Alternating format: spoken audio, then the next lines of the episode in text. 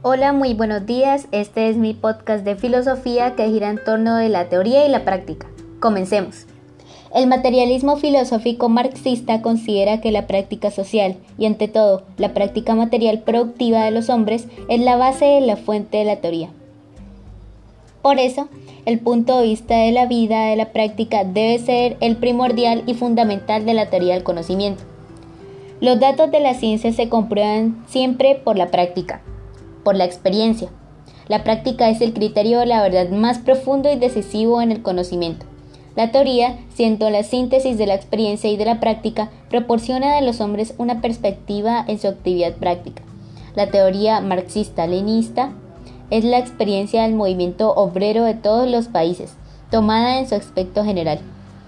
La fuerza de la teoría marxista-leninista consiste en que da al partido la posibilidad de orientarse dentro de la situación, de comprender el nexo interno que une los acontecimientos que lo rodean, de prever la marcha de los acontecimientos y discernir no solo cómo y hacia dónde se desarrollan los acontecimientos en el presente, sino también cómo y hacia dónde habrán de desarrollarse en el porvenir.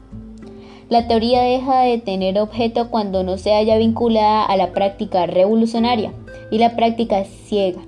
Si la teoría revolucionaria no alumbra su camino, la teoría puede convertirse en una formidable fuerza del movimiento obrero si esta teoría se forma en indisoluble relación con la práctica revolucionaria.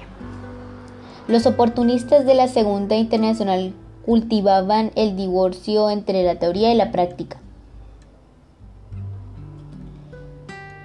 La unidad de la teoría y de la práctica obtiene su expresión máxima en una actividad de partido Volvic.